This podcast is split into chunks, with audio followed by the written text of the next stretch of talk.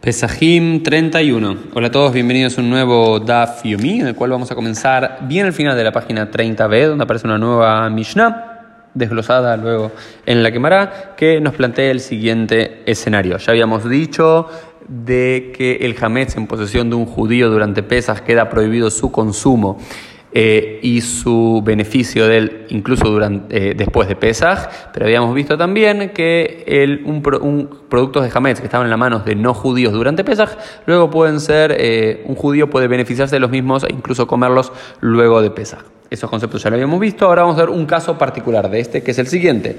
Dice la Mishnah, Israel al Ahara Pesach mutar Dice, si un no judío, si un gentil, eh, le presta dinero, le presta dinero a un judío durante Pesaj y como colateral, como mashkon eh, de ese dinero prestado, eh, el judío le da a él hametz, ¿sí? Si digo, alguien me presta a mí 100 dólares y yo le digo, después te lo voy a devolver esos 100 dólares, pero como colateral te voy a dar todos los fideos que tengo en mi casa. Esos fideos que tiene el judío se lo da al no judío ¿sí? Eh, están eh, al revés, perdón, el no judío se lo da al judío, está permitido veana. Puede un judío hacer usufructo del mismo incluso después de Pesach.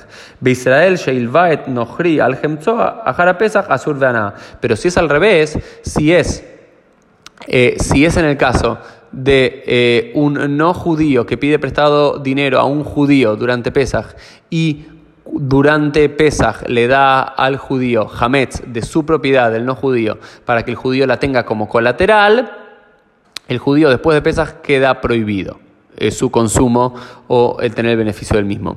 ¿Cuál es la pregunta que está detrás de este caso particular? Es ¿Quién es realmente dueño de ese Hametz durante Pesach? Técnicamente hablando, si ese mashkon, ese colateral, esa garantía que uno pone, que en este caso es Hametz, pan, fideos, galletitas, la pregunta es si se la transfiere, si es del no judío y el no judío se la da al judío. Si está en la casa del judío, ese Hametz que está en la casa del no judío, ¿se considera de quién? ¿Se considera del judío ahora que los tiene en su propiedad y es su garantía o se la considera parte del no judío. Si la considera parte del no judío, no habría problema porque es eh, Hametz, Shabar Alaba Pesach Nohri, es Hametz que era de manos de no judíos que simplemente estaba en la casa de un judío. Y si es al revés también, si el Hametz se lo da el judío al no judío, como, como garantía para que después le va a dar el dinero, la pregunta es, siempre y cuando esté en la casa del no judío, pero la propiedad original sea del judío. ¿Es realmente del judío o del no judío? Es decir, ¿puede tener después beneficio o no tener beneficio? Y esa discusión la va a tener en la Gemara, y en la Gemara van a empezar a discutir sobre el mashkon, esa garantía que uno da, de quién realmente es todo el tiempo que lo tengan. Y hay dos posiciones, está la posición de Rabba y está la posición de Abaye.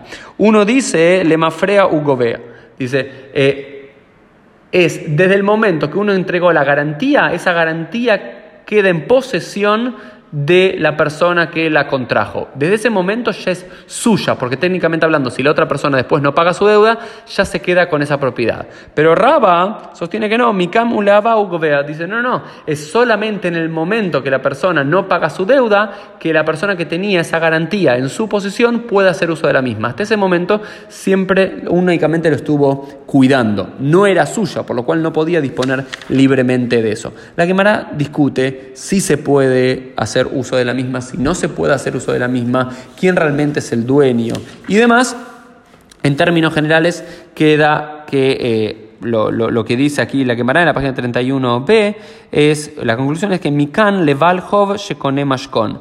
En términos generales, el Valhov, el, el, el que da el crédito, el prestador adquiere la garantía, pero adquiere la garantía no como una posesión realmente de él, sino como se explica en la alhaja, que es un shomer sahar, es alguien que cuida aquel producto que le pide otra persona por un dinero determinado, es como un guardián pago de aquel coso, por lo cual solamente se tiene que ser responsable en el caso de que se pierda o que alguien lo robe, no es técnicamente el dueño. Por lo cual, la alajá queda de la siguiente forma: siempre y cuando que la garantía vos, que el no judío te dé como garantía a ti judío ese hametz, ese hametz sigue siendo sigue estando en posesión del no judío, por lo cual después de Pesach el judío podría ser usufructo de aquel Hamet, siempre y cuando que la persona no haya dicho Meakshav desde ahora. Porque si el que está adquiriendo, el, el que está recibiendo el crédito, el que está tomando prestado, dice, desde ahora este Hametz te pertenece a vos en caso de que yo no pague mi deuda, ese Hametz pertenece al judío, por lo cual no puede hacer uso del mismo, eh, incluso después de Pesach, porque técnicamente durante Pesach estuvo en manos de judíos. Esto fue el Dafio Mi del día, nos vemos Dios mediante en el día de mañana.